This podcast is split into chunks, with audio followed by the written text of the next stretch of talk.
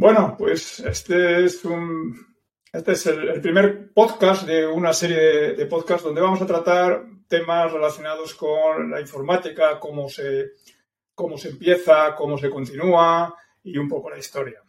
En este primer podcast vamos a analizar, eh, pues bueno, cómo fueron los comienzos de, de dos personas, yo mismo, que tengo ya pues cerca de 40 años de experiencia, y otra persona, David, ¿eh?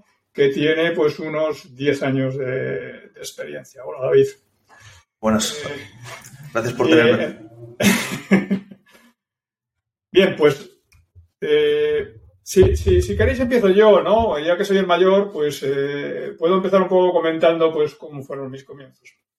Bueno, yo me considero, me considero un, un chusquero de la informática. Quiero decir, no, no soy un titulado, como por ejemplo David, ¿no? que soy ya un graduado. Empecé en los años 80 cuando prácticamente no existía la carrera de informática en ninguna, en ninguna facultad. Y bueno, pues fue, la verdad que fue un flechazo. Me apareció una academia que me enseñaba un lenguaje de programación y, y a partir de ahí pues me puse a estudiar y conseguí, eso sí, y creo que esta es un poco la experiencia que mejor puedo transmitir. En un año conseguí tener un trabajo. Una, pregunta, José, porque hablas de eh, cuando estuviste en la academia de informática, pero ¿cómo llegaste hasta, hacia, hasta esa academia? ¿Hubo un proceso, hubo algo que te inspirase en el bueno, yo, camino? ¿Alguna persona que estuviese trabajando ya en la industria? No, fue? Eh, fue un pequeño fruto de la casualidad. Yo cuando estaba, yo estudié ingeniero técnico industrial, era una carrera de tres años, y en el último año se presentó allí un fulano explicándonos eh, cómo eran las calculadoras programables Texas Instruments. Esto, esto era una revolución, una cosa que valía un pastizal y que permitía realizar una serie de funciones avanzadas. Y yo me quedé con la idea de que, de que la programación o algo de lo que había de programación, estoy hablando del año 80 del siglo pasado.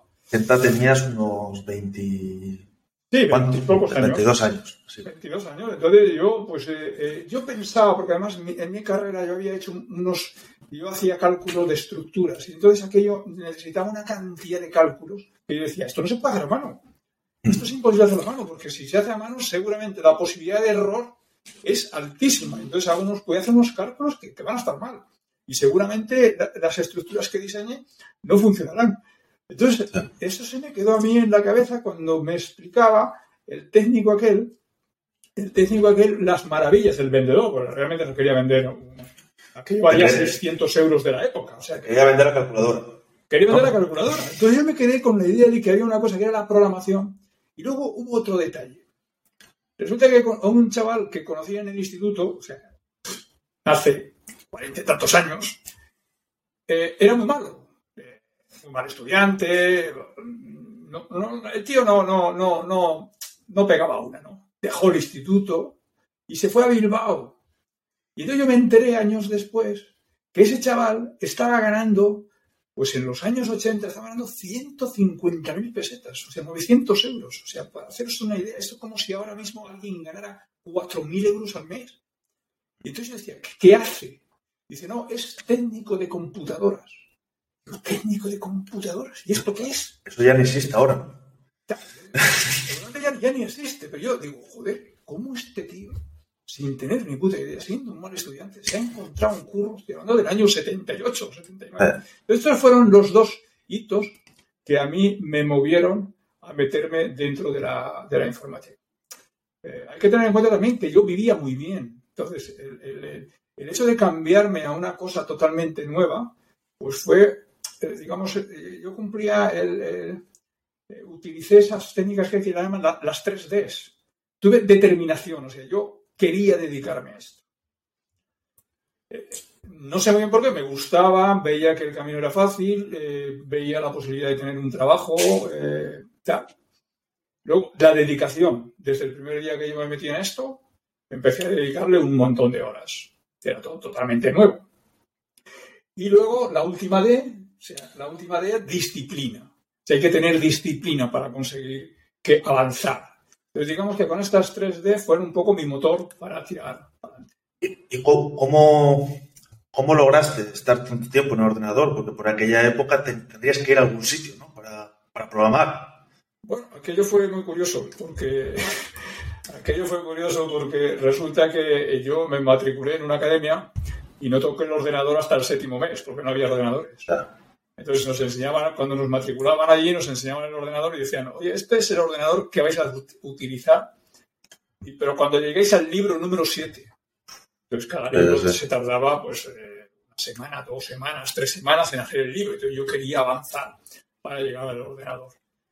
Eh, pero claro, cuando llegué al ordenador tampoco hice muchas prácticas porque teníamos que repartirnos ahí el ordenador. Pues, era uno para todos. era uno para todos y, tenía, eran 400 eh, ahí matriculados. Ah, entonces había que coger número. entonces, cuando terminé el curso ese, hice otro de un lenguaje que se llamaba Basic. Y este le digo al de la academia, oye, eh, yo lo único que quería era tener el ordenador. Entonces habían comprado un portable portable sería lo más parecido a un portátil.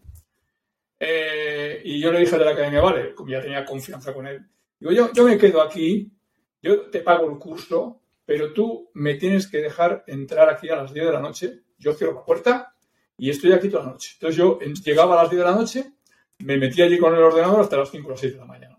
A las 5 o las 6 de la mañana salía y al día siguiente... Un día, otro día... Un día, otro día, otro día. Eso es. ¿Cuánto te costó? Eh, ¿cuántos, ¿Cuántos meses estuviste ahí? Con los, bueno, allí eh, en realidad estuve tres o cuatro meses con eso, que no estaba todos los días, todos los días, pero la mayoría de los días sí. Y luego, fíjate, la, confianza que yo tenía. Sí, hay un tema de confianza. Resulta que me dice el de la academia, oye, mira, que me ha pedido un programador una empresa. Y entonces voy allí a la empresa y le digo, y le digo al de la empresa, mira, yo esto no lo sé, pero yo en 15 días estoy, estoy programando. o un tema de confianza. O sea, yo, le dije claramente, yo, yo, no sé el lenguaje BASIC a eh. nivel de hacer programas reales, pero no te preocupes que yo me pongo aquí, me pongo aquí 18 horas diarias y yo saco lo que te, lo que, hacer. Evidentemente eso, que, eso, Claro, eso te puede salir bien o mal. En este caso. Bien o mal. Pero, pero vamos, lo que sí es cierto es que ese comienzo, que fue un poco, eh, pues no sé, improvisado, mucho mm. improvisado, sí que la academia me sirvió para enseñar, terminé trabajando en la academia, enseñando, y luego pues eh, empecé a hacer programitas por cuenta, pues para, para empresitas, haciendo, haciendo cosas, eso en contexto, estamos hablando de los años 80, o sea, eh, la gente se llegué a vender ordenadores. La gente compraba ordenadores porque quería ver las facturas impresas en un papel. Era un signo de distinción de ver una factura en un papel. O sea, es como en los años 2000, cuando empezó Internet, el tener una página web era un símbolo de, distinción. Entonces la gente hacía páginas web porque, porque, eso, porque quería tener presencia y entonces decir, no, es que yo tengo página web. Entonces, el decir en aquel entonces, yo hago las facturas por la impresora, pues esto era, yo me dediqué a hacer muchos programitas de facturación, de contabilidad y de cosas de ese tipo en aquel entonces. Y programé en COBOL. O sea, a partir de los cursos aquellos ya todo fue autodidacta, básicamente autodidacta. Eh, Pero eh. si tuviera que resumir algo del comienzo, las tres Ds. Determinación, dedicación y disciplina. Son las tres cosas que me guiaron. Bueno, y a partir de ahí imagino que esto eh, te empezaste a ganar los primeros, eh, bueno, pesetas en ese, tiempo. Sí, estábamos en pesetas. Eh, y vendiendo ordenadores y, luego, ¿cómo, cómo saliste? ¿Te cambiaste de empresa? ¿Cómo, es, una vez dentro, cómo lo gestionaste? bueno, en realidad, claro, tenía que compaginar el aprender con el ganar dinero. O sea que esto es un poco una tónica generalizada cuando entras en el tema de, pues que si te compras un piso, empiezas a tener gastos y demás, te tiene que entrar el dinero independientemente de que luego tengas que aprender. Mes a mes, mes a mes. Eh, mes a mes tiene que entrar dinero. Entonces eso, eh, estuve en un ambiente muy, muy, muy práctico. Estuve en una academia, luego montamos otra academia con una, monté otra academia con otra persona, Luego monté mi propia academia y mi propia academia daba clases y hacía programas y vendía ordenadores. O sea, era un poco todo un servicio completo. Sí que me di cuenta de una cosa en aquel entonces. Estoy hablando por el año 85, 88, me estaba dando cuenta de que yo manejaba ordenadores personales. El ordenador personal era un ordenador que ni siquiera se conectaba a la red. Era un ordenador totalmente independiente que tenía un disco, eh, mejor de los casos, un disco duro de 5 de 5 megas, 10 megas. estamos hablando de megas, no, en gigas. Entonces, aquello yo para mí era una informática, eh, informática de, digamos, de bolsillo. Tuve una experiencia con un cliente que yo le hice programas para ordenadores personales, pero luego cuando quería eh, un software para el ordenador grande, que entonces un ordenador grande es un ordenador que tenía 5 o 6 terminales, un ordenador que principalmente era el sistema ¿Que era un terminal? Era, un terminal era un, como un ordenador. Un terminal era una pantalla, una pantalla que no era inteligente, que se conectaba por un puerto, por un puerto serie. Es, es un portátil que eh, ahora, en conceptos ahora es como un portátil que se conecta a un servidor Eh, en la nube o. Eh, en la nube. Entonces, el terminal, pues de, de- de alguna manera, era un terminal tonto, o sea, vivía, el terminal nacía cuando se conectaba al ordenador central. Pero evidentemente hacer programas para esos sistemas costaba, pues yo qué sé, si los programas que yo hacía eran 250.000 pesetas de la época, estamos hablando de 2.000 euros o así, eh, los programas que se hacían para esos equipos costaban 10.000, 20.000 euros. Y yo decía, oye, me tengo que meter ahí. Sí. Porque resulta, lo mismo, hago los mismos programas, una contabilidad, lo que pasa es que en vez de hacerla para el equipo para el equipo grande, la hago para un pequeño. Yo cobro 250.000 y estos cobran más de un millón o dos millones de pesetas. Entonces, digo, me tengo que cambiar. Tengo que ver cómo, cómo me cambio. En, en- la propia, en la empresa que teníamos, eh, tenía con un socio, empezamos a utilizar redes locales. Una red local eh, los ordenadores no se compraban con tarjetas, con tarjetas, sino que los ordenadores, tú comprabas el ordenador y metías la tarjeta de red. Una tarjeta de red valía 600 euros, una tarjeta de red. Y ni os cuento los mecanismos de enganchar un ordenador con otro, los switches y todo, todo, esto- todo, todo esto valía un dineral, porque era nuevo. Y, además el software que había de red local había que pagarlo. O sea, tú tenías que tener un, software de red, que entonces utilizaba mucho la Nobel, se utilizaba mucho también una de Microsoft No. que salió. No, no estaba Cisco, imagino, por aquel, por aquel entonces no estaba Cisco. Supongo que estaría Cisco, pero yo no había productos de Cisco. Yo no conocí Vale. productos de Cisco. Sí. Pero eh, supongo que ya estaría Cisco en su, en su momento. Bueno, de router ni, ni hablamos, ni de comunicaciones. Sí. Las comunicaciones WAN, lo que ahora mismo llamaramos- llamaríamos Internet, esto era inviable. Sí. esto había que comprar sistemas de telefónica, eh, conexiones friend relay, conexiones eh, X25, que solamente las utilizaban los bancos. Ya, sí, sí, sí. Estamos hablando de finales de los 80 y todo esto era ciencia ficción. El conectar, el conectar los sistemas era ciencia ficción. Lo máximo que se podía hacer era conectar un modem que iba a 14400 baudios y con eso pues transmitías pequeños ficheros o te conectabas a algún lado y Pero eso costaba mucho también. costaba mucho y, y prácticamente pues, los equipos no se conectaron. No se conectaron.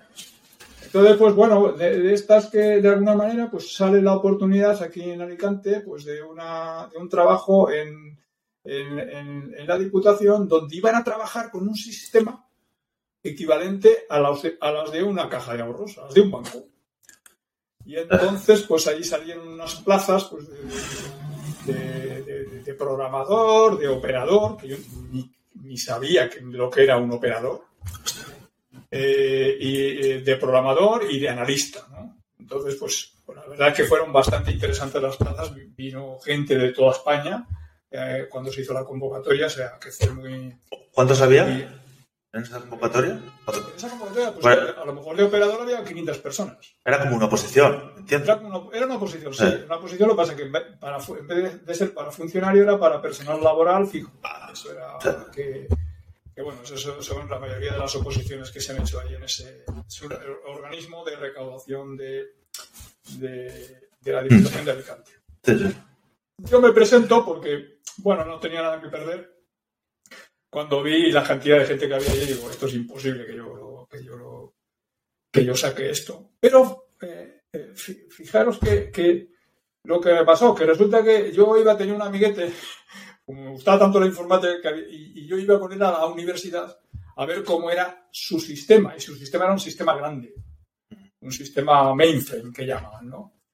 Y entonces me contaba todo lo que hacían allí. Pues eh, los operadores, qué es lo que hacían los operadores, había perforadores de tarjetas incluso, esto ya ha desaparecido, lo que hacían los programadores, cómo era el sistema, el mundo batch, el mundo interactivo, los sistemas operativos de los grandes ordenadores, cómo estaba organizado el departamento, eh, los programadores por un sitio, los analistas por otro. Entonces, eh, pues justamente me queda en el examen que describa cómo es un centro de cálculo. ¿Cómo es un centro de cálculo en toda su extensión? Entonces, yo conté 12, hojas. Lo que te contó el de, la universidad, ¿entiendes? Eh, claro, claro. Además, había ido muchos, muchos, muchos, Iba los sábados, entonces trabajaba los sábados. Entonces, yo los sábados iba con él por allí, que solía estar solo, y entonces pues, pues, le ayudaba a hacer cosas, me, contaba cosas de programación. ¿tú, trabajaste ya en un centro de cálculo? En, eh, arreglando algo, ¿o no? Bueno, sí, pero realmente no, por dentro no sabía cómo era. Vale. Entonces yo, yo, yo le conté en el examen, yo conté en el examen todo lo que yo había visto allí en la universidad. A nivel de, pues de todo, de cómo estaban organizados, de cómo eran los puestos de trabajo, de las actividades que realizaba cada uno, tal, tal. Y por lo visto aquello gustó y de 500 que éramos, pues nos cogieron a 5 y de esos 5 luego eh, eh, eligieron y, salimos 3.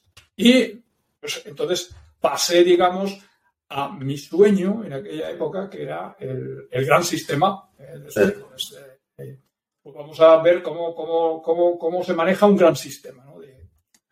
Yo llevaba ya años programando en COBOL, en, lo que era mi empresa, haciendo programas de facturación, programas de contabilidad y demás. O sea, dominaba el mundo de la programación. Había pasado por el lenguaje BASIC, había pasado por... No, no me costaba lo que era hacer eh, programas y lo que era eh, hacer pero bueno, ahí en la Diputación yo entraba para operador y operador era simplemente... ¿Operador qué era, más o menos? Eh, operador básicamente era... No era programar, era otra cosa diferente. No, era otra cosa diferente. Yo me presenté a las dos, a programador y operador, pero las de programador no las aprobé. Vale. Tuvieron un programa que no, no lo hice bien, por visto. Y las de operador sí. La operación consistía en lanzar en un mainframe, en un sistema, es un sistema grande, entonces se lanzan los trabajos los trabajos que se lanzan solicitan recursos, claro, hay que darse cuenta de que en aquel entonces utilizábamos cintas de bobina que había que poner en un sitio. Entonces el operador tenía que, cuando lanzabas el trabajo, te decía, oye, monta la cinta en el bobinador 3 de, pues de los recibos y monta la cinta no sé qué de la salida. Entonces yo me levantaba, me iba al sitio, ponía la cinta, ponía tal y luego le daba intro. Y entonces aquello empezaba a procesar. Luego, habíamos que, teníamos que hacer muchos listados. Entonces, los listados era, pues, se gastaba mucho papel. Entonces, yo cogía y tenía que cambiar las cajas de papel. Eh, luego, eh, eh, tenía que hacer las copias de seguridad. Las copias de seguridad se hacían en cinta. Y a lo mejor ocupaban 8 o 10 cintas. Entonces, pues tenía que dar allí, monta la cinta siguiente, monta la cinta siguiente. Y ese era el trabajo de, de operador todo lo que ahora es mover el ratón de un sitio para otro o ejecutar unos comandos, antes era manual, antes era por la cinta, ¿no?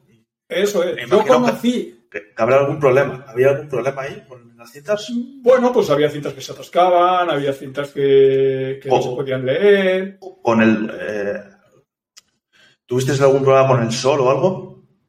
¿Con el sol? Sí. Ah, no. bueno, eh, no, yo, yo concretamente no, pero sí que hubo sitios donde sí que si les daba el sol a las cintas o a los lectores de tal, podía en un momento determinado hacer ciertas interferencias. oí una historia que creo que sí, a las tres o cuatro todos los días, y no, claro, no, sería todos los días porque no saldría el sol todos los días. Claro, claro, Entonces, sí, sí, sí, sí, eh, tenían algunos problemas. Entonces, no sé si eso pasó, ahí también. Pero fijaros lo importante que es, era el tema de las cintas, que en la CAM, en la CAM, que tenía un centro, era lo mismo que teníamos nosotros. Tenía la CAM, lo que pasa que la CAM, si nosotros teníamos cuatro unidades de cinta, la CAM tenía 14.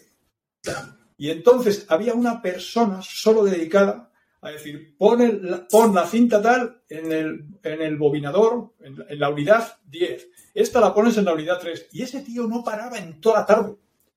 De, porque un, un trabajo, otro trabajo, otro trabajo. Y ahora pones en el 5 y luego en el 6. Claro, cada cinta que se ponía tenía recibos, domiciliaciones o, sea que si te de cinta había un problema. O sea que todo, parecía de una manera muy anárquica, pero por eso, por eso existía el concepto de operador.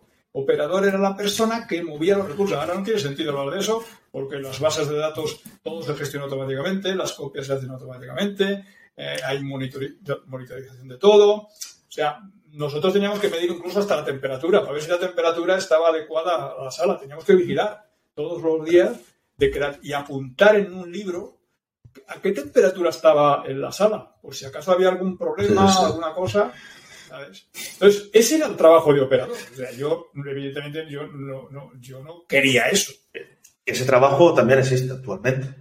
Eh, a otra escala, porque hay procesos que tiene que haber un control manual, entonces tiene que haber algo fijándose en, pues a lo mejor en los reportes, o a lo mejor en subir un fichero que no puede ser automatizado, que te viene de un mail o de alguna función. Eh, bueno, la CAM, por ejemplo, la caja de ahorros, eh, evolucionó a poner un sistema, esas 14 unidades de cinta, hmm. al final pasaron a ser, a, ser, un robot que cogía cartuchos. Ya no cogía cintas, cogía cartuchos automáticamente. Entonces era un brazo que se iba moviendo en, en una circunferencia se iba moviendo y pum, y cogía el cartucho tal, cogía el cartucho tal. Un poco como hacen las farmacias ahora. Pides un medicamento y en un momento determinado le dan una orden y entonces hay un robot de arriba que te va al sitio donde está el medicamento, lo coge y te, lo, echa por un, tobogán. Mm. Pues eso, pero eh, eso, mm, pero orientado, digamos, a los a la, eso yo lo llegué a ver. O sea que nosotros teníamos mucha relación con, con la CAM porque teníamos el mismo sistema. Entonces teníamos un sistema que se llamaba Bull, de una empresa francesa, y entonces ese sistema, digamos, al, tener el mismo sistema, intercambiábamos cosas. Evidentemente ellos sabían mucho más. sabían mucho más, tenían técnicos de sistemas, o sea, operadores había cuatro o cinco. Porque Bull era una consultora, en realidad. Bull no era un fabricante de ordenadores. Ah, también perdón. Sí, vale. Bull luego estuvo con Sopra, eh, Soprabull se llamó. Entonces, eh, una, bueno, yo creo que fue consultora, consultora de, la propia Bull. Son empresas que, iban siempre. Bull francesa era construcción de ordenadores. Construcción de hardware. Vale, o sea que Bull era francesa como Sopra. Como Sopra. Vale, vale. Lo que pasa es que se llegaron a unir porque la consultoría y, y el hardware en un momento determinado estaban muy unidos. Claro. Bull al final murió un poco porque no tenía, o sea, los de la CAM, lo que, lo que veían es que no tenía capacidad de crecer. Entonces la CAM estaba creciendo mucho, comprando otras, otros bancos y demás, y entonces veían que no podía dar soporte. Y entonces la CAM decide cambiarse a IBM en una, en, una época, ya, ya bastante después de esto que estoy contando. Pero vamos, el, el mundo del mainframe era un mundo, es un mundo completamente diferente al mundo de los sistemas abiertos que luego, se, luego viví. O sea, ahí cuando se producía un error, se cogía el dump, que, el dump del proceso y, lo enviaban a Phoenix, Arizona, a que lo analizaran unos tíos. O sea, no podían fallar las cosas. O sea, esto, esto de decir, no, es que ha fallado, lánzalo otra vez a ver, que, a ver si va, ¿no? Esto apágalo y... Que ha, fallado el JavaScript. quita las cookies, ¿no? Refresca la página. sí, sí. esto entonces no, no, o sea, no se podía permitir, o sea, venían venían pues cada poco pues gente a mirar que el sistema gente de, Estados Unidos no, tenían, gente tenían gente en, España tenían gente técnicos en España. Lo de, lo de, enviar a Estados Unidos es cuando enviamos un volcado y ellos lo analizaban allí en Estados Unidos. o sea, en Estados Unidos tenían los que sabían del producto. el sistema y aquí eran más vendedores o gente que, al final te llevaba a, Estados Unidos. Eso, es el problema. Yo aquella gente cuando lo vi, entonces en aquel entonces eh, ellos ganaban creo que unas 15 o 20 mil pesetas la hora. Ya estaban cobrando 90, 100 euros la hora. Yo digo, yo quiero ser como esto. En, los, en, el año Los técnicos, los técnicos. En el año 85. En el año 88. 88. 88, 89, 90.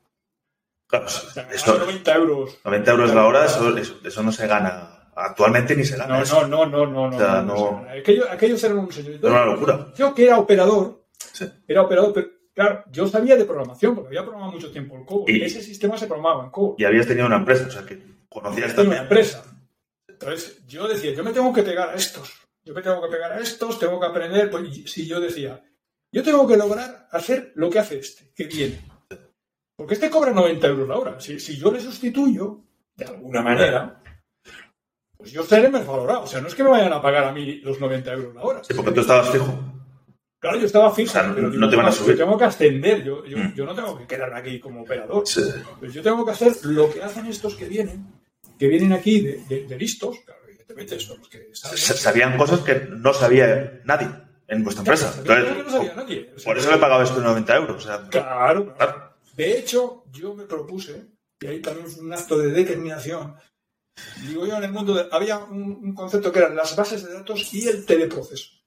El teleproceso era un concepto que era, vamos a decir un poco como el servidor web de ahora. La base de datos era ser un experto en la base de datos y en el teleproceso. El teleproceso era donde eh, el sistema que recibía las transacciones y las ejecutaba. Y ese teleproceso tenía que ser un mecanismo muy ágil, porque teníamos un equipo con muy poca memoria y teníamos 500 usuarios y el tiempo de respuesta tenía que ser pues eh, muy, muy bajo. Entonces yo me especialicé en eso. Cada vez que venía el tío, que al final lo que hacía era tocar los ficheros de configuración y poco más, entonces pues ver lo que hacía, no sé qué, estudiármelo, tal, tal, y al final pues en vez de venir tres veces al mes, pues venía una.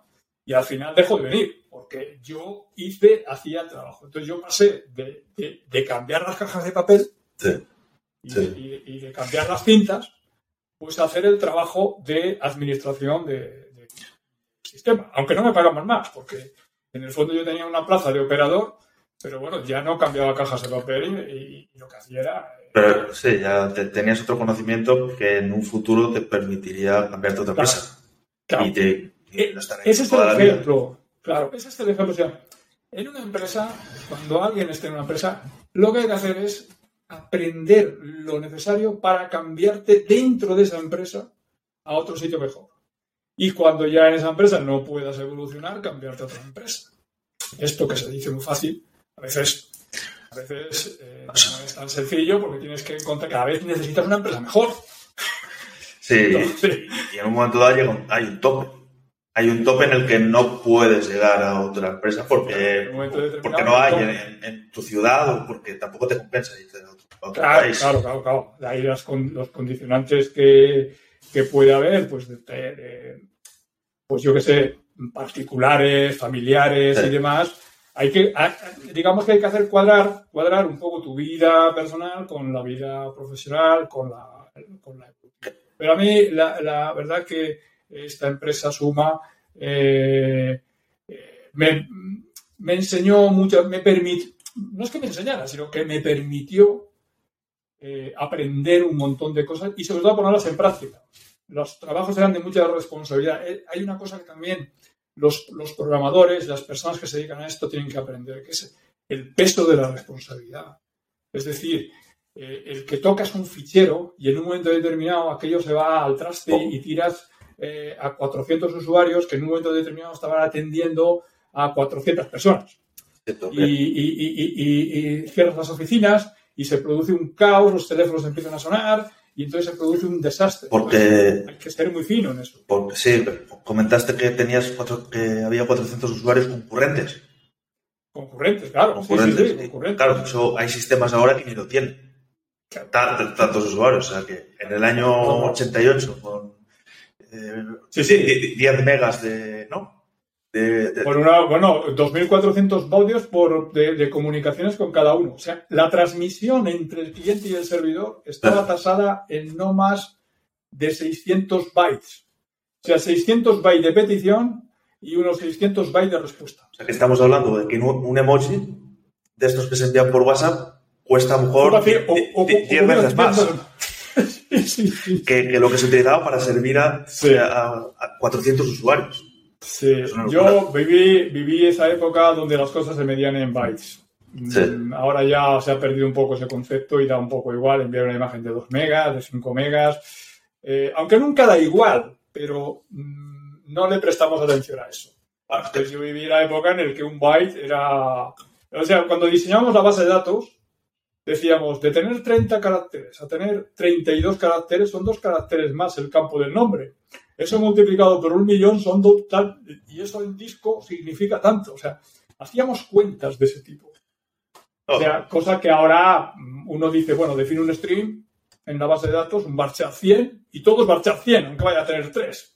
en, un momento dado, en un momento dado metes text, que se ocupa pues, mucho más, porque es dinámico. Yo creo que esos, esos problemas de si aumentas la, cadena de, tamaño de los caracteres, lo tienen estas empresas grandes, Google, Amazon, Facebook, o sea, a nivel particular y de empresa pequeña no, se suele tener esos problemas. No, no, no, no porque ahora vamos un poco ilimitados de recursos. Eh, para darse cuenta del detalle, yo diseñamos una pantalla en la que teníamos que decidir cuántos era una búsqueda de personas, entonces tenía que poner el nombre de la persona y decir, bueno, pues ¿Cuántas sacamos?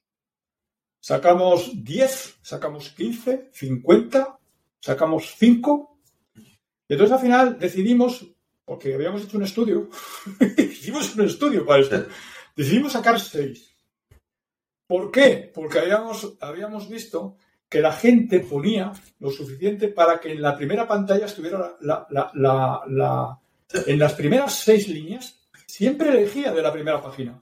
Entonces decimos, ¿para qué vamos a sacar 10? Hay que darse cuenta de que acceder a 10 registros cuesta el doble que acceder a 5. Esto, eh, esto eh, si no se ha, el que no ha vivido estas restricciones no tiene sentido. Pero ahora sigue siendo válido también. Yo tuve un administrador de base de datos eh, que venía de, fuera y siempre decía, si tienes, él me decía que el asterisco, seres asterisco, esto está prohibido. No, no pongas seres asterisco. Si tienes que acceder a tres campos, pones tres campos. Pues decía, acceder a un campo cuesta la mitad que acceder a dos. Y acceder a un campo cuesta la tercera parte que acceder a tres. es poco, sí, pero cuesta la tercera parte. multiplicas con 400 usuarios en un momento dado. Claro, porque ahí tendrías poco, poco almacenamiento también. También había, todo estaba justo, todo estaba justo. El almacenamiento, el proceso, la memoria, la transmisión, todo estaba justo. Entonces, todavía, o sea, los ficheros, los, discos eh, tenían unos tiempos de acceso de 150 milisegundos. O sea, son peores que los discos de los portátiles ahora mismo. entonces, eh, nosotros teníamos un fichero que era, llamábamos el fichero de swap. El fichero de swap era cuando eh, de los 400 usuarios, como la información de la sesión de un usuario, que era de 1024 bytes. 1024 bytes. Entonces, como no podían estar todas las sesiones del usuario en la memoria, Tenías, que llevarlos a un fichero. Tenías 1024 bytes, o sea, un mega, bueno, un, un K. Un K. por cada, por cada usuario. Por cada usuario. Entonces, no, no, podíais tener 400K en, memoria. No, teníamos, no podíamos tener 400K. Entonces, ¿qué es lo que pasaba? Bueno, no sé si era un K o 1500 bytes. Por ahí anda, un poco más de un K. Entonces, ¿qué es lo que pasaba? Que los, cuando el usuario recibía la información, el K, el K que le correspondía bajaba a disco. Cuando le entraba la transacción, se tenía que coger de disco el K suyo de la sesión y llevarlo. Y llevarlo del disco a tal. Claro, como había tal cantidad de transacciones, entonces ese tráfico entre ese fichero y la memoria, pues era la hostia. O sea, eh, había contención. O sea, las transacciones tardaban porque se tardaba en coger los datos de la sesión.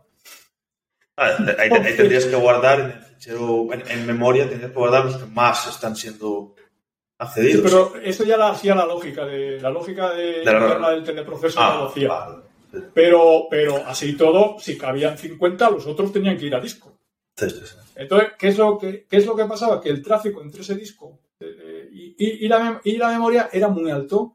Como el, el tiempo de acceso a disco era muy lento, pues había problemas de contención y el teleproceso iba lento y al final los usuarios iban lento por eso.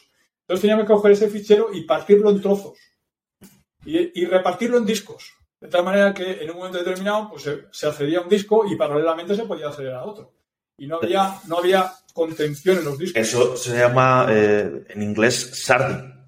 Sarding. Que, divides, pues si tienes una base de datos de usuarios de la A a la Z, pues pones los de la A a la E en una base de eso es. Es como ponerlo en diferentes cajas, que pones unos libros en unas cajas, unos libros en otras. Entonces, es. pueden haber varios accediendo a varias cajas al mismo tiempo. Correcto, correcto, exactamente. Entonces, eh, teníamos que hacer cosas de esas. Esto ahora, esto ahora es una. Vamos, Ciencia ficción, sí, esto- ciencia ficción. eh, ciencia ficción, pero vamos. Eh, me- ¿Qué me quedo de aquella época? La optimización. Siempre, siempre hay que estar, eh, siempre hay que estar, digamos, en estado lo más óptimo posible.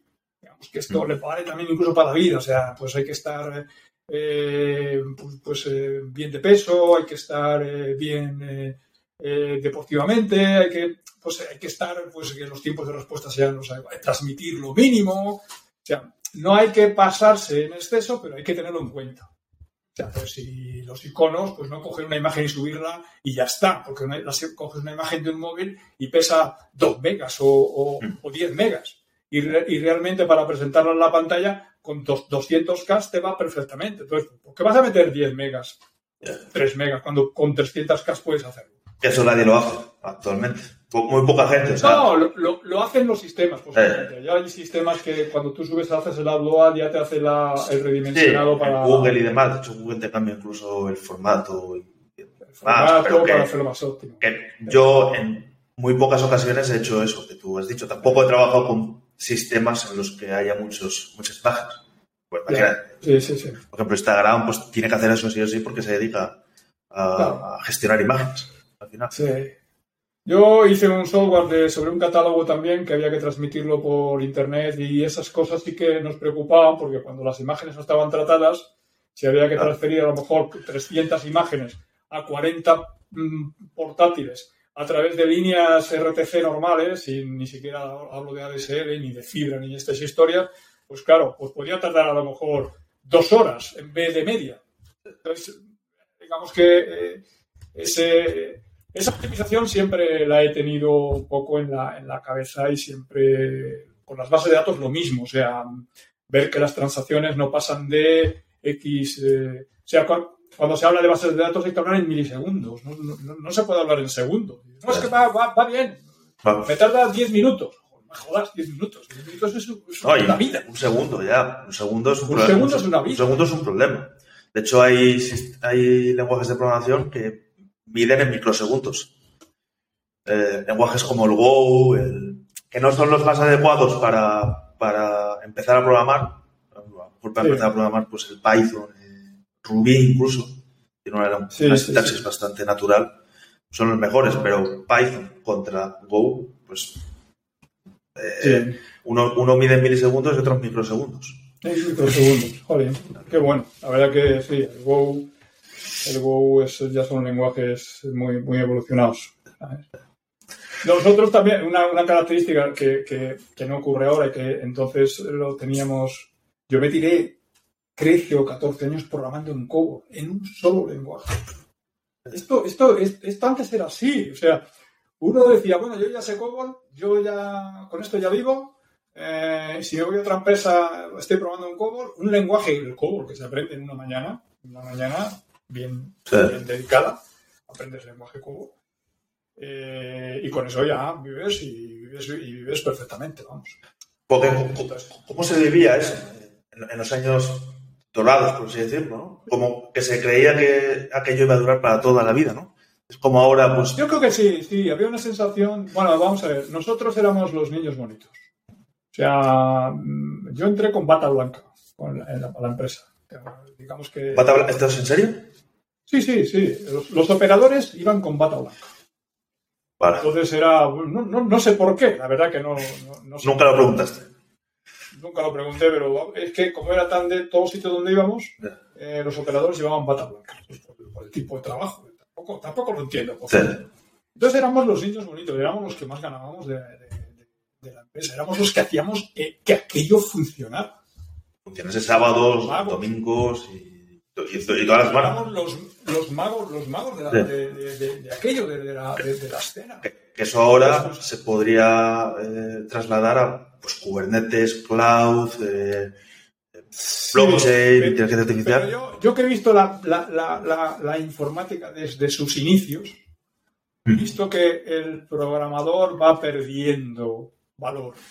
O sea, hay que darse cuenta de que instalar una base de datos Oracle, para instalar una base de datos Oracle, en su momento, estoy hablando de los años 90, incluso del 2000, te, te venía un experto en base de datos de los que cobraban 90 o 100 euros la, la hora, hacerte la instalación y te estaba allí contigo un día, dos días, tres días, tal, haciendo la planificación de dónde tenemos que meter estos discos, dónde tenemos que meter tal, qué formato de, de, de qué formato vamos a utilizar, no sé qué. Y, y, aquello, aquello era una labor de una semana de un técnico junto con los, las personas de, de, allí del lugar.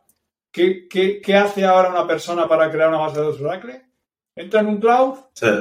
pega cuatro botones, le dice el tamaño que quiere, le dice tal, y, y, no solamente le crea una base de datos, sino que le crea una base de datos, la réplica con copias, no sé cuántos, tal, y todo está hecho. Te hacen preguntas al estilo, ¿cuántas réplicas quieres? ¿no? ¿Cuántas réplicas quieres? O sea, es- y, y- entonces, entonces, entonces, claro, ese tipo que en un momento determinado se ganaba la vida haciendo la labor de consultoría y de implantación e instalación del Oracle, ese tío ha quedado reciclado a unos cuantos botones. Pero si me retrotraigo a, los años eh, 90, a mitad de los 90, había gente que se ganaba la vida poniendo tarjetas de red. Se llegaba un tío, abría el PC, ponía una tarjeta de red y ese tío cobraba 100 euros por poner una tarjeta de red.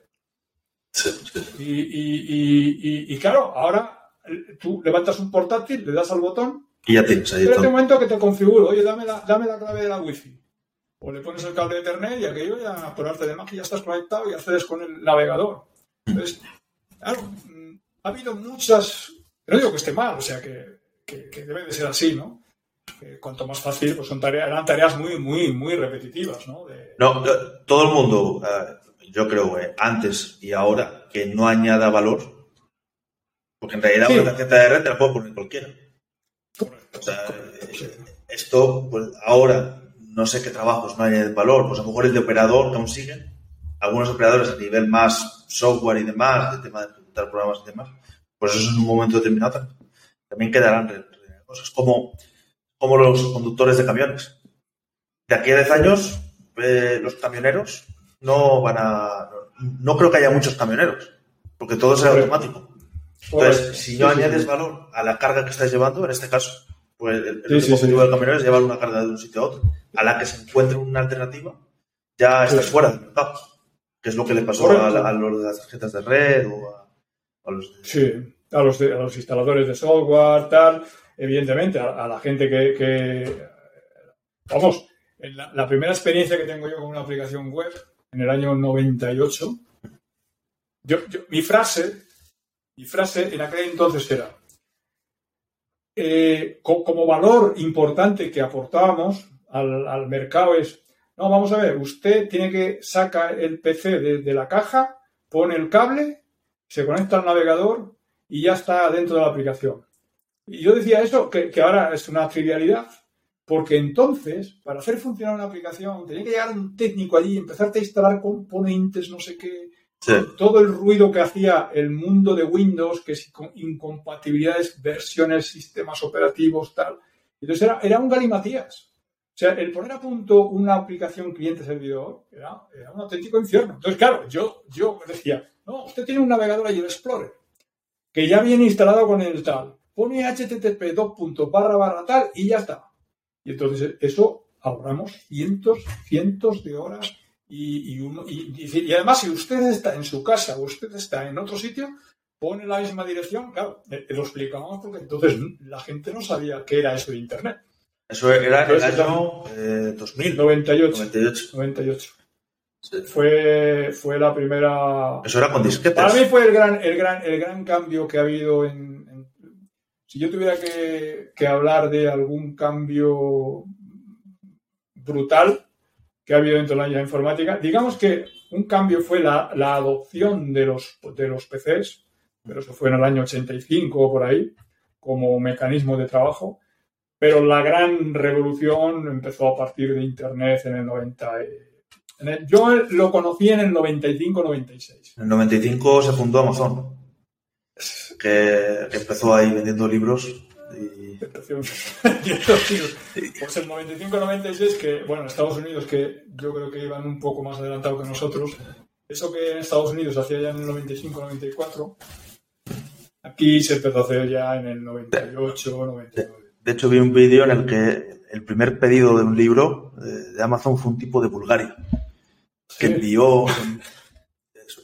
Es, una anécdota interesante porque lo envió, envió una carta al dinero y escribió en inglés: el dinero está dentro.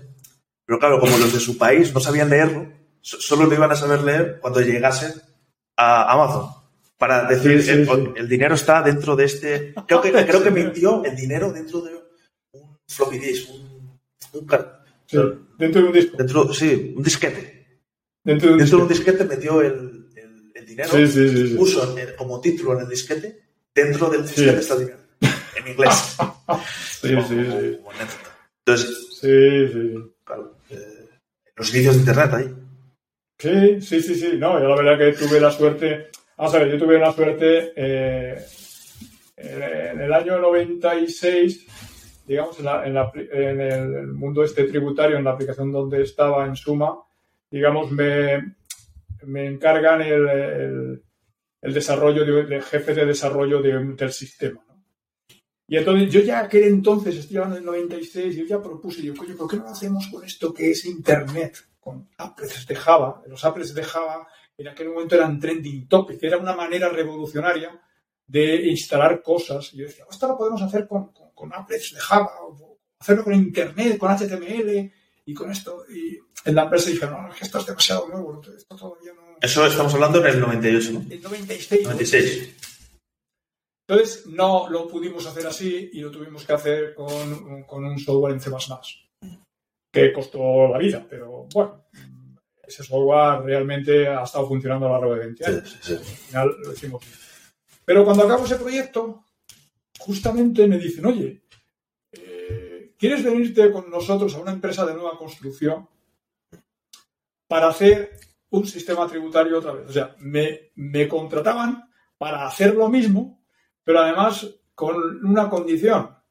eh, que, bueno, me, me, me, me, dieron carta blanca para hacerlo como yo quisiera. Ah, eso está muy bien. Entonces es como, wow, me dijeron, eh, en, en el mismo, en la misma ciudad no, tenía, no tuve que cambiarme ni nada, y vas a hacerlo además como tú quieres. Quiere decirse que si, que si quieres hacerlo... Y yo le dije, pues tú tienes que hacerlo en internet. Es, es como un Claro, pintor. que tenía- pintor que le das ahí un cuadro en blanco. Es, es- es- Sí. es estupendo. Para empezar desde cero. Sí, sí, sí.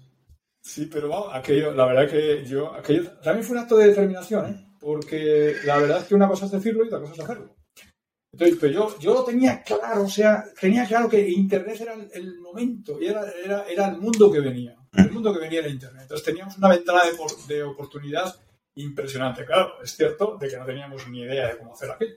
Sí, no, no, que eso sería un infierno. Vamos. eh, de- Sí, de- pero bueno, Al final pero llegaste, ¿no? Al final llegaste. Sí, sí, sí, sí, sí. La, la aplicación lleva funcionando también otros 20 años casi, Sí. desde, desde el 98, que la pusimos en marcha, Joder. lleva funcionando. Sí, sí, sí. Pero eh, yo creo que hay que tener, yo lo que he tenido en los, en los momentos que me lo ha permitido, es tener esa determinación, ¿no? De decir, esto hay que hacerlo así, o esto hay que hacerlo tal, o volcarse. Es, eh, también es cierto de que tienes que tener la oportunidad, ¿no? Por- porque, y, y ya estamos acabando, nos quedan cinco o seis minutos. Porque una persona que esté fuera del mundo laboral, del tema de la tecnología, ¿qué, qué recomendarías? ¿Cómo, cuál, cuál podría ser alguna acción que pudiese tomar? eh, ah, Sí, bueno, yo, yo creo, yo creo una persona que no sepa nada y que tenga esto, ahora mismo las personas, eh, con el mercado laboral como está, eh, claro, es difícil decir, eh, me meto en esto y consigo un trabajo. Pero creo que si existen estas tres Ds que he dicho, determinación, dedicación y disciplina, una persona puede encontrar trabajo en un año. Y no tiene por qué ser un licenciado. Yo, de hecho, era, no llegué a ser diplomado porque me faltaba una asignatura, me faltaba el proyecto fin de carrera entonces y no he acabado la carrera. O sea, han pasado 40 años y no he terminado la carrera. Y no me ha, no me ha impedido hacer nada. Pero lo que hay que tener es esa. Claro, es muy fácil decirlo. Es muy fácil decir, oye, eh, tienes que tener determinación. ¿Qué es determinación? Determinación es decir, oye, yo me voy a meter en esto. Determinación es lo que tiene, por ejemplo, una persona que se presenta a posiciones. Una persona que se presenta a posiciones tiene la determinación de que voy a estar estudiando 8 o 10 horas todos los días y me voy a presentar dentro de 10 meses a un examen. Eso es tener determinación. La dedicación es que voy a estar 10 horas. Y la disciplina es que voy a estar, tengo que tener una, disciplina para decir estas horas de descanso, estas horas de, trabajo. Entonces, si tienes esos tres requisitos, cualquier persona puede entrar en este mundo. Este mundo de la tecnología no es que sea un mundo complicado. Ahora, no estos cursos que, dicen por ahí, no, pues que aquí estudias a ratos cuando tú puedes. No, vamos a ver. Eh, hay que aprender muchas cosas para saber hacer algo. Hace falta aprender muchas cosas. De, hecho, yo me acuerdo y, pienso que los primeros 12 meses son los más determinantes en, la, carrera porque son los que te los que te forman esa base. Que si, no te la, si, no, si, esa base no está bien formada, no vas a poder eh, escalar a lo, largo de tu carrera. Yo me acuerdo que empecé, bueno, empecé contigo eh, a, trabajar y empecé con César, con, sí, César, con LinkedIn. De hecho, no sabía nada. Tú me fuiste guiando y demás y, digamos que, pues bueno, salían las aplicaciones. Eh, no sé cómo salían, pero bueno, yo ponía ahí datos, HTML por aquí. Al final me, me las arreglaba para que saliese. Pero claro, construí una manera de dar solución a problemas en las que no tenía toda la figura. Entonces, cuando tú me dijiste, pues bueno, vamos a empezar una aplicación móvil, yo no tenía ni idea. De hecho, tuve que buscar en YouTube No, había gente en español que enseñase aplicaciones Android. Lo único que había era un tipo que era un indio. Y encima le entendía de maravilla. Porque mm. hablaba como, más o menos como hablaría una persona que no, no supiese mucho inglés y hablaba claro. Entonces, mm. un día, otro día, con el problema en, la, cabeza, eh, mm. voy a seguir este tutorial a ver si lo consigo. Entonces, todo ese, todo ese dolor al final te forma, porque aprendes a cómo encontrar información, a cómo afrontar un problema. Si sigues un curso de, vamos, de manual, lo único que, bueno, lo único, vas a aprender muchas cosas, pero esas habilidades de buscártelas tú, esas son muy importantes, porque esas son las que te permiten en un momento dado aprender blockchain, aprender inteligencia artificial, aprender cosas nuevas. Y ahí es donde está a lo mejor esos 90, 100 euros que comentabas antes. a, la, hora. Sí, eh, eh, por eso digo que hay que tener esa determinación y luego esa dedicación para resolver problemas. Tiene, luego hay, que, hay, que, hay que estar bien guiado. Eh, si la persona que aprende eh, un curso no se sabe muy bien si eso es lo que tiene que aprender, si tiene que aprender. O sea, una persona que aprenda un curso, que, que aprenda informática, tiene que saber resolver problemas en el minuto cero. Problemas muy tontos. A lo mejor no sabe resolver, no sabe nada de cómo lo ha resuelto, pero ha resuelto algo. O sea, si tú estás aprendiendo cosas de, de, de Box, pues el primer día a lo mejor tienes que instalar un WordPress. A lo mejor no sabes la tecnología que hay detrás, pero tú sabes que entras a un sitio, das cuatro comandos y has instalado un WordPress. Luego ya lo entenderás. Luego entenderás. Cuando lo tengas que entender, lo entenderás, porque a lo mejor no necesitas ni entenderlo. Hay muchas cosas que no se necesitan entender cómo están hechas.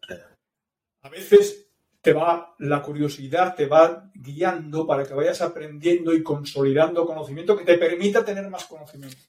Pero hay que entrar al charco en el minuto. ¿Y qué dices de una cosa que considero bastante interesante es empezar a hacer un proyecto? Porque si no, empiezas a dar botes en el aire que y es muy fácil. JavaScript, Python, en un momento dado te metes con Ruby, con Java. ¿Cuándo paras? Si tienes que hacer un proyecto, ahí, ahí no, hay, no hay duda. Yo, correcto. Y tiene que ser un proyecto que tenga una, una orientación eh, práctica. Me, me, explico. O sea, Em, el primer día, pues a lo mejor que, mira, pues la lista, tenemos una base de datos con las películas de no sé qué, pues vamos a sacarlas por ordenadas por director y ordenadas por... Ya es algo práctico. Es decir, tenemos una base de datos de películas y vamos a hacer una... Y, ahí hay una base de datos, una query, una presentación, hay todo. Es un proyecto pequeñito, pero eh, es un proyecto que tiene una sede, es un proyecto que tiene una tabla en la base de datos, es un proyecto que tiene una, una cosa web, que tiene una presentación, tiene todos los ingredientes en pequeñito. Pero tú ya has visto toda la figura. O sea, una cosa también muy importante es ir cogiendo la figura completa desde el primer día.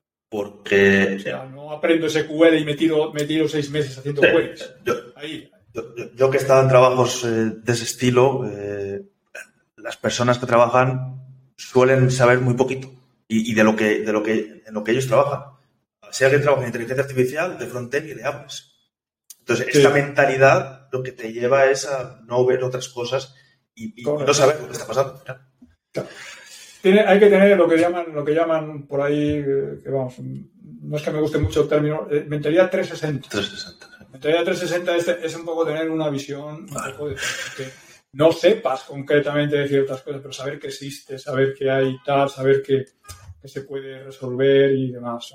Este es, este es un poco el consejo, pero la lección del día para el que quiera aprender las tres Ds. Qué bueno, qué bueno. Determinación, Hemos sacado conclusión. dedicación y disciplina. Qué bueno. Esa sería, esa sería yo, esa sería la conclusión. Lo que a mí me ha guiado para seguir aprendiendo. Que incluso aprendo a día de hoy. O sea, yo venía del COBOL, venía de los modems y he terminado con el Kubernetes. Y he terminado con, los- con el Docker y he terminado con el Riad y he terminado con, con o sea, hay muy pocas cosas que hayan durado de, de lo que yo aprendí en un inicio. Eh, no, no, no hay otra manera. No hay otra manera.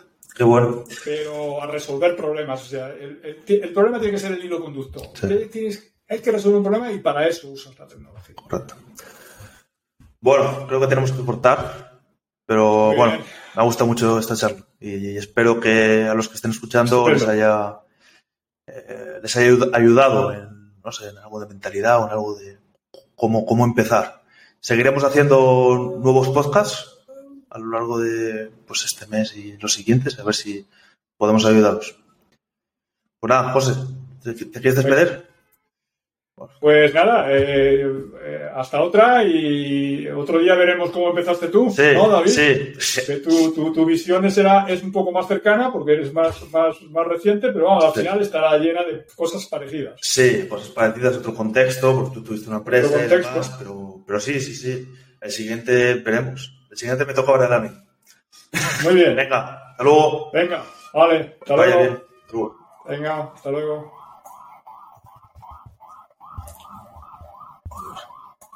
Esto-